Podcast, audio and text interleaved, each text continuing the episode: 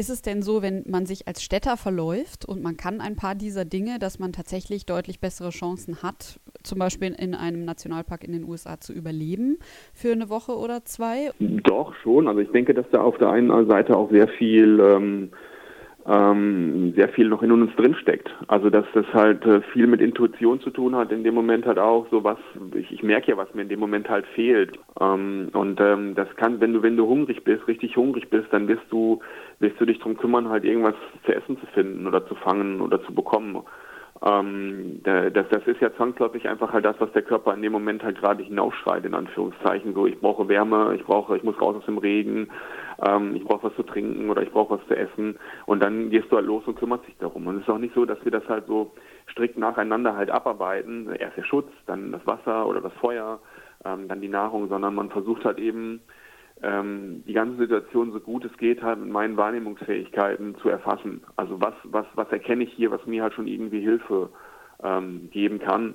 Ähm, was, wachs, was wachsen hier für Pflanzen, welche, welche Hölzer kann ich beispielsweise verwenden, um, ähm, um Schutz zu bauen, ähm, beziehungsweise wie kann ich zum Beispiel, wenn ich dazu in der Lage bin, auf primitive Art und Weise ein Feuer machen durch Holzreibung, wenn ich jetzt zum Beispiel kein Feuerzeug dabei habe. Das sind natürlich Dinge, die sind irgendwo fortgeschritten, weil sich kaum jemand heutzutage damit beschäftigt.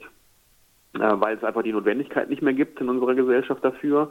Ähm, früher war das aber gang und gäbe und ähm, dadurch, dass man halt eben darauf angewiesen war, hatten die Menschen ein viel größeres Naturwissen, Verständnis und kannten sich viel besser mit Pflanzen, Bäume, Tieren, deren Verhalten, ähm, ja und alles anderem äh, aus, was natürlich hilfreich war, um draußen klarzukommen. Praktisch faktisch. Der Wissenspodcast der Rheinischen Post. Herzlich willkommen zur dritten Folge unseres neuen Podcasts Faktisch Praktisch, der Wissenspodcast der Rheinischen Post. Mein Name ist Susanne Hamann und einigen wird es vielleicht schon aufgefallen sein, irgendwie ist Henning Bulka nicht zu hören. Das liegt daran, dass der gerade vermutlich irgendwo am Strand liegt und die Sonne genießt, ähm, in seinem wohlverdienten Urlaub. An dieser Stelle viele Grüße an dich, Henning. Aber ich habe mir natürlich trotzdem einen spannenden Gesprächspartner geholt und zwar ans Telefon. Sein Name ist Christian Meister und er ist Survival-Trainer am Niederrhein. Schön, dass du dabei bist. Ja, vielen Dank, Susanne. Ich freue mich auch dabei sein zu können. Ich war ja bei dir zu Besuch und zwar tatsächlich in Kevela. Es hört sich jetzt vermutlich für einige ganz seltsam an, aber man kann tatsächlich in Kevela in einem kleinen Waldstück ähm, Survival-Training machen und sich so richtig der Natur stellen. Ganz genau. Wir haben da eine, eine Wildnisschule. Eines unserer Gelände ist dort, befindet sich dort. Anderthalb Hektar haben wir dort äh, zur Verfügung stehend. Ähm, und dort äh, führen wir regelmäßig äh, Kurse für Kinder, Erwachsene und andere Gruppen ähm, aus. Eigentlich gehen diese Kurse, die du machst, ja so drei Tage, manche sogar länger. Ähm, die Zeit hatte ich jetzt leider nicht. Und dann hast du gesagt, es ist überhaupt kein Problem. Wir machen einen 24-Stunden-Crashkurs. Und ich habe dann gesagt, gut, dann will ich es aber auch richtig wissen. Und bin äh, angerückt, ohne was zu essen, ohne was zu trinken, ohne Schlafsack und äh, auch jede andere Ausrüstung. Ich hatte eigentlich nur die Klamotten am Leib ähm, und habe mich in die Natur gestürzt. Und ich muss ehrlich sagen, ich kam da an und habe mich umgeguckt und dachte so, na ja, ist ja eigentlich ein überschaubares Stück Wald und so schlimm wird das schon nicht werden oder beziehungsweise kommt man da überhaupt auf so ein echtes Survival-Gefühl. Ähm, und eigentlich war genau das Umgedrehte der Fall. Du und ich, wir haben dann so angefangen mit Shelter bauen und so weiter. Und äh, innerhalb von, ich weiß es nicht, einer Viertelstunde, 20 Minuten hat mich die Natur richtig aufgesaugt. Das war ähm, so ein bisschen, ähm, ja, als wären wir eben wirklich irgendwo, ich weiß es nicht, in Schweden oder sowas im tiefen Wald und äh, ich müsste jetzt äh, da um mein Überleben kämpfen. Ist das eine Erfahrung, die du immer machst, dass die Leute da so richtig ähm, reinkommen in dieses Gefühl? Ähm, ja, also es äh, ist auf jeden Fall eine Sache, die wir oft beobachten können.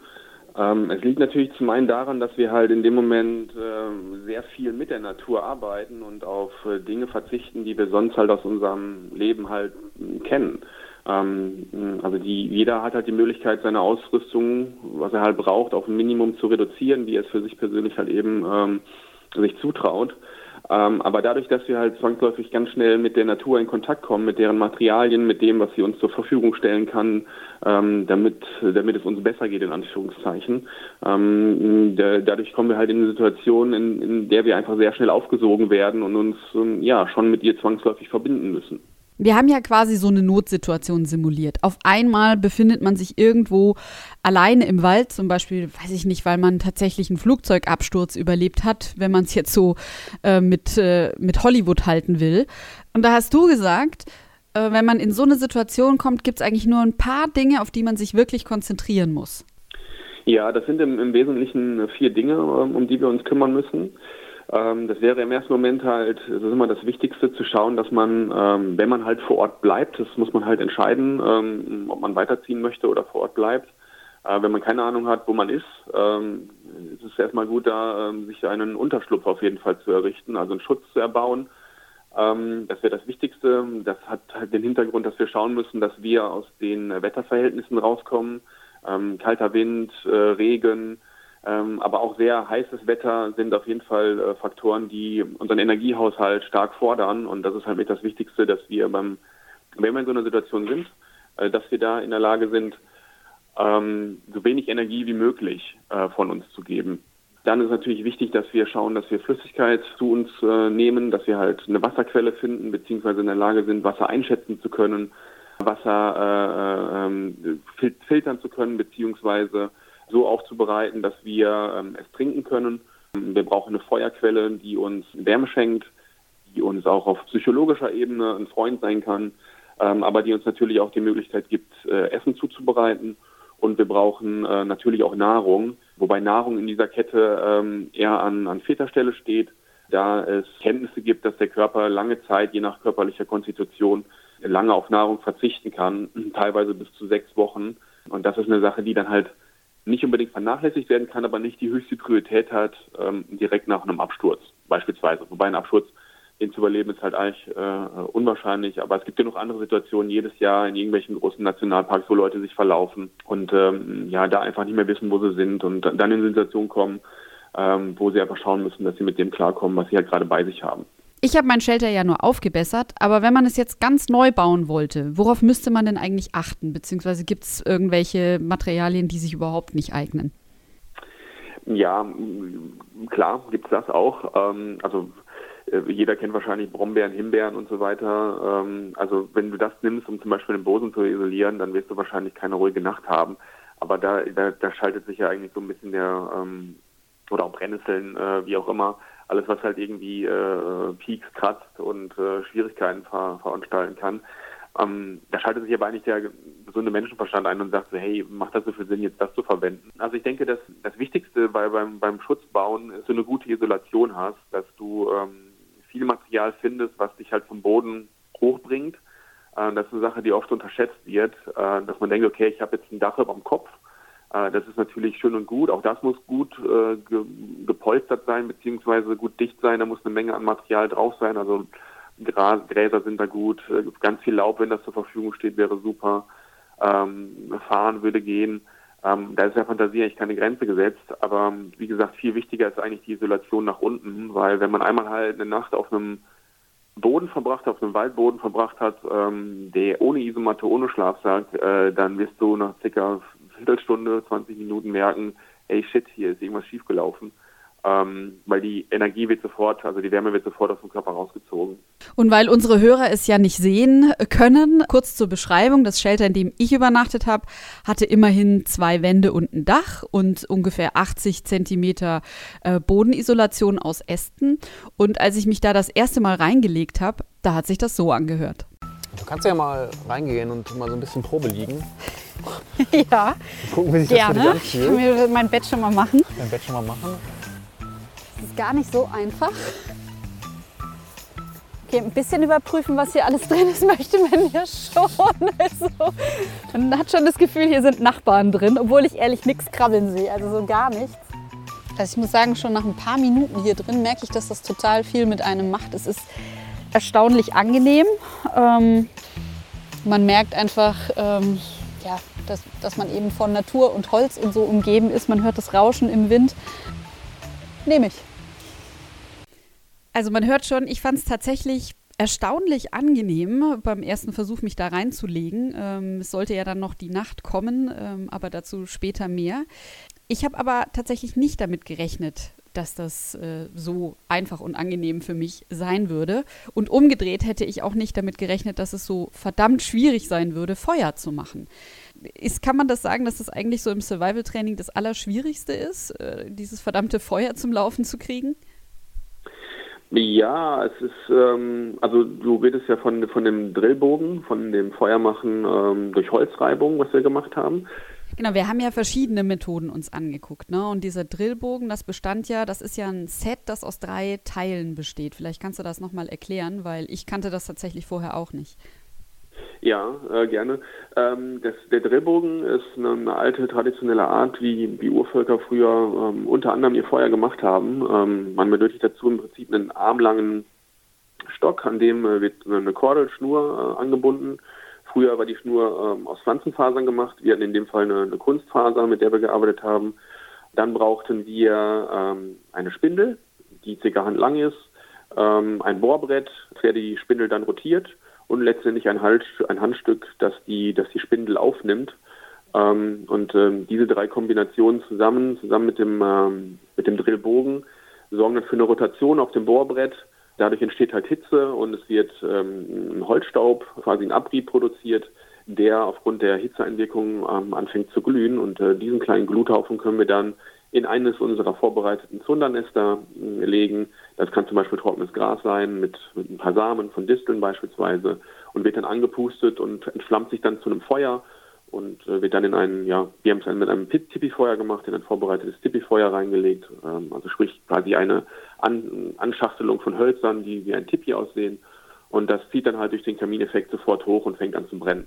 Ich sage das äh, nochmal, ich sag das nochmal einfach, entschuldige, wenn ich dich da unterbreche, nur das kann man sich echt schwer vorstellen. Das ist halt einfach diese Methode, die man oft im Fernsehen ja auch sieht. Man hat einen Ast am Boden, man hat einen zweiten, den man quasi oben drauf steckt und dann mit den Händen hin und her rollt. Und hier ist es nur ein bisschen anders aufgebaut, weil man es mit so einem Bogen macht, der im Grunde genommen aussieht wie von Pfeil und Bogen.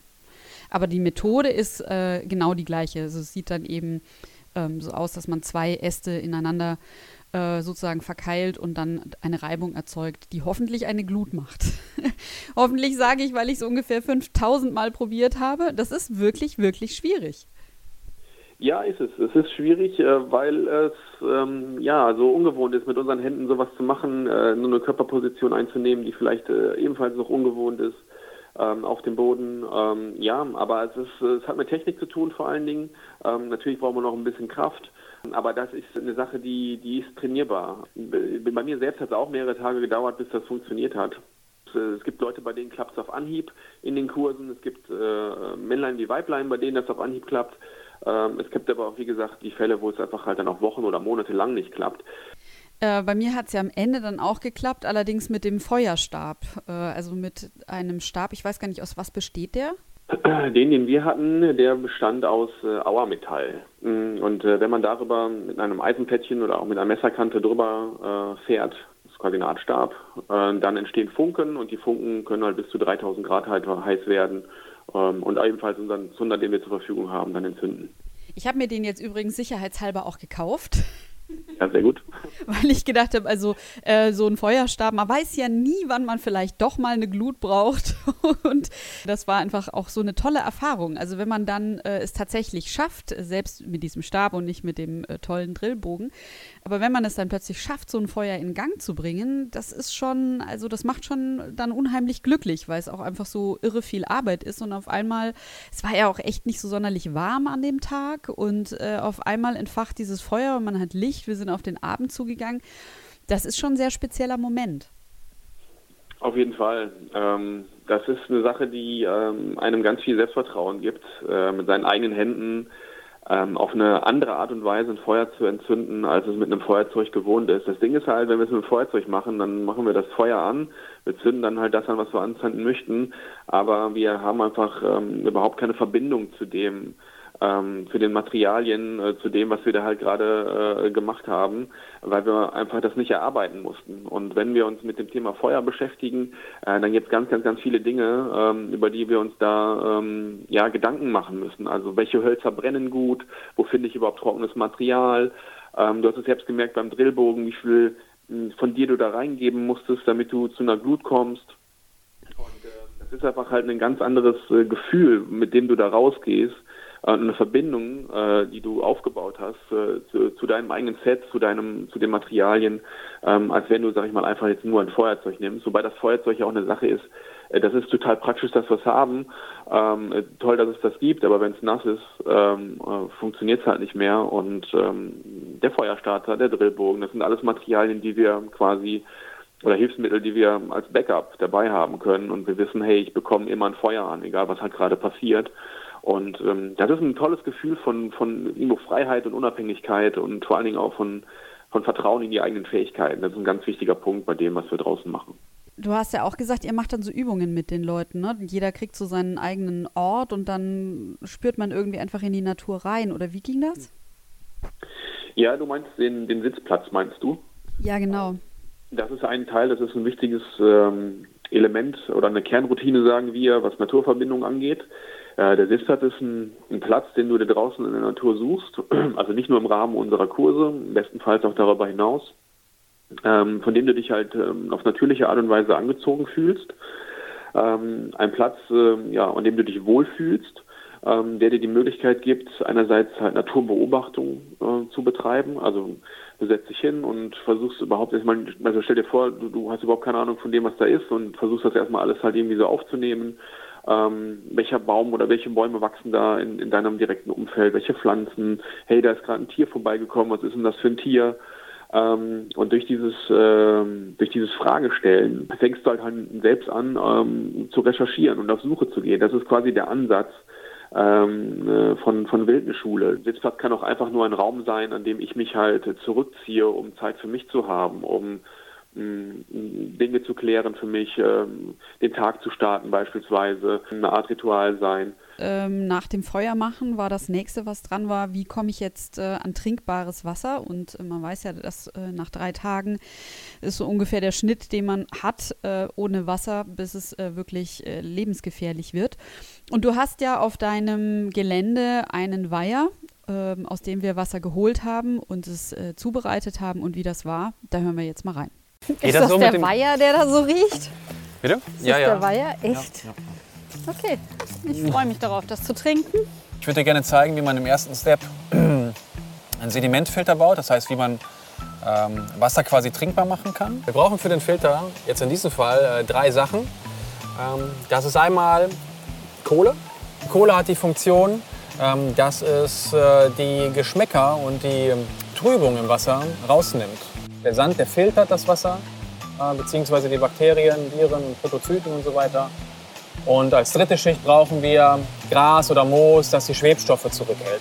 Und in dem Fall würden wir zuerst einmal die Kohle fein mörsern, klein machen. Kommt als erstes rein und dann Sand und äh, Gras bzw. Moos hinterher. Es sieht nach einer echt abenteuerlichen Konstruktion aus, dass ich daraus demnächst Wasser trinken soll oder Wasser, das da rauskommt. Kann ich mir eigentlich überhaupt nicht vorstellen, aber äh, ich bin ja auch auf einem Abenteuertrip. Passt ja. Das schmutzige Wasser wird in den Sedimentfilter hineingekippt und sickert langsam durch die zusammengepressten Schichten aus Kohle, Sand und Gras. In jeder Schicht werden andere Schadstoffe ausgesiebt. Das ist ähnlich wie bei einem Küchenfilter für Leitungswasser. Natürlich ist das Ergebnis nicht perfekt, aber man kann das Wasser trinken und zwar ohne krank zu werden. Das ist so ein bisschen, als ob man zuguckt, während äh, Wasser zu Wein wird. Das trifft ganz gut, glaube ich. Also es sieht wirklich völlig ungefährlich aus. Ähm, ein paar Kohlereste sind drin, aber klares Wasser, man kann es nicht anders sagen. Und gerade wenn man vorher an dem Teich gerochen hat, aus dem dieses Wasser kommt, dann ist es eigentlich fast nicht zu glauben, dass das dasselbe Wasser sein soll, denn äh, ist völlig geruchsneutral. Also ich muss sagen, es schmeckt neutraler als das Wasser, das aus dem Leitungshahn, äh, aus, dem, aus der Wasserleitung kommt. Wenn ich bei mir in der Küche den Hahn aufdrehe, hat das mehr Eigengeschmack als das hier.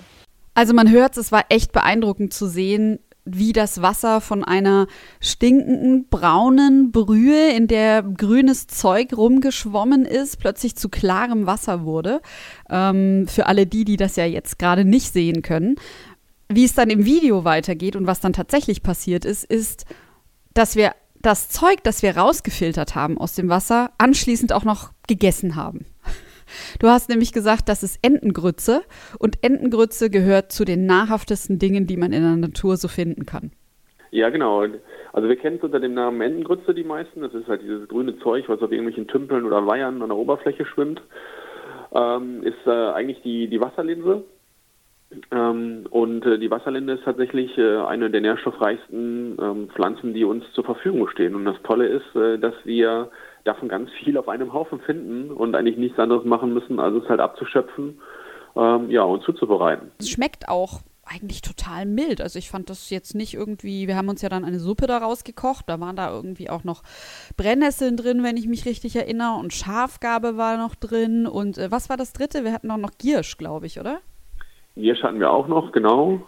Ich glaube, vier Sachen waren es. Äh, ja, ich meine, das, das ist es gewesen. Und es war wirklich ein angenehmer Tee, würde ich sagen. Also, dass das jetzt so richtig nahrhaft äh, ist, ist natürlich jetzt was anderes, als wenn man einen Linseneintopf isst oder sowas. Aber ich kann nicht sagen, dass es äh, schwer runterzukriegen war. Das fand ich schon äh, wirklich sehr beeindruckend. Und was ich auch äh, spannend fand, war, dass man tatsächlich in einer Plastikflasche, wenn man eben jetzt nur eine solche findet als Müll in der Natur, dass man die eben auch zum Kochen benutzen kann. Ich glaube, die wenigsten denken darüber nach, dass, ähm, dass das Plastik das aushält. Ja, genau. Das ist auch so ein Überraschungsmoment. Ähm, man denkt halt, okay, man stellt halt eine Plastikflasche ins Feuer und die wird sofort halt äh, schmelzen. Ähm, aber dadurch, dass da eben das Wasser halt da drin ist und die Flüssigkeit, ähm, passiert das eben nicht. Sie verformt sich natürlich ein bisschen, aber ähm, das Gefäß gibt uns die Möglichkeit darin, äh, Wasser beziehungsweise auch eben eine Suppe zum Beispiel abzukochen, ähm, was natürlich auch ein wichtiger Aspekt ist, äh, wenn wir draußen unterwegs sind und nicht wissen, ist das Wasser wirklich hundertprozentig trinkbar oder nicht. Ähm, dann müssen wir es abkochen, ähm, was wir gemacht haben. Ja, und dann kann man es kann man's halt problemlos ähm, trinken beziehungsweise essen. Und ähm, ja, die gerade nochmal die, die Wasserlinse ist halt ähm, äh, eine Pflanze, die halt eher so spinatartig schmeckt und äh, zusammen mit, mit anderen Kräutern ist das halt schon eine gute magenfüllende ähm, Sache, eine gute Mahlzeit auf jeden Fall. Wenn Leute draußen in der Natur übernachten, ist das an und für sich ein Grund, Angst zu haben? Oder würdest du sagen, erstmal ist die Natur eigentlich gar nicht so feindlich? Ja, genau, letzteres. Also die Natur ist in keinster Weise feindlich. Es hat halt damit zu tun, äh, wie verhalte ich mich, ähm, äh, wo ich mich halt gerade befinde. Äh, und ich sag mal so, in Mitteleuropa ähm, haben wir ähm, eigentlich vor keinen Tieren in dem Sinne Angst zu haben, die uns mit Absicht angreifen, es sei denn, wir bedrängen sie. Und da fällt mir auch eigentlich nur das Wildschwein ein, hier bei uns, in Deutschland zumindest, dass das uns vielleicht angreift, wenn es selbst die Frischlinge hat ähm, und sich bedroht fühlt. Und das kann dann halt auch übel ausgehen. Also beim Wildschwein haben wir halt, äh, wenn uns das angreift, nicht so viel Chancen da, ohne Macken rauszukommen. Ähm, das passiert Jägern beispielsweise öfters. Ähm, aber ja, in der Regel ist auch vom Wolf keine, keine Gefahr, so auszugehen. Äh, das heißt, ein Wolf greift einen in der Regel nicht an, oder? Nein, in der Regel greift er einen nicht an. Der ist in der Regel sogar sehr scheu und äh, würde es vermeiden, den Kontakt äh, zu suchen. Äh, bei jungen Wölfen ist es so, wenn sie noch keinen Kontakt gehabt haben mit Menschen, dass sie natürlich neugierig sind ähm, und da halt eben auch prägend ist, wie verhalten wir uns gegenüber dem Wolf. Was natürlich andere Sachen sind, sind halt ähm, Ängste vor Dunkelheit. Ähm, das sind Dinge, die, die unsere Teilnehmer auch äh, in der frühen Phase beschäftigen, das wissen wir auch. Ähm, es ist ja auch ungewohnt, wenn du draußen liest, du hast zum Beispiel kein Zelt um dich herum und selbst wenn du das hast, dann hörst du Geräusche, die du einfach zu Hause in deinem Schlafzimmer äh, nicht hast und nicht kennst. Und das ist ungewohnt und dann wird die kleinste Maus die du da plötzlich hörst, einfach zum, ähm, zum großen wilden Raubtier, das darauf wartet, dich anspringen zu dürfen. Das waren auch Dinge, die mich beschäftigt haben, als es dann ähm, langsam Abend wurde und äh, ich mich dann in meinen Unterschlupf zurückgezogen habe. Ich habe mir ja dann doch ähm, einen Schlafsack äh, geholt, weil es einfach so kalt gewesen wäre. Ich glaube, ich wäre furchtbar krank geworden. Aber ansonsten äh, habe ich ja tatsächlich einfach quasi auf dem Boden übernachtet.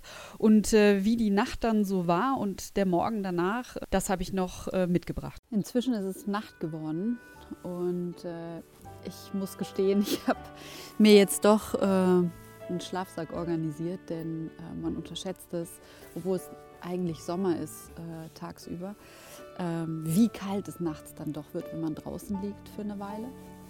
Es krabbelt nichts, jedenfalls nicht so viel, dass ich das Gefühl habe, ich muss hier ganz dringend die Flucht ergreifen. Jetzt gleich werde ich alles ausstellen und mich schlafen legen. Und äh, ich bin sehr gespannt, wie sich das dann anfühlen wird und ob ich vor lauter Ruhe überhaupt schlafen kann.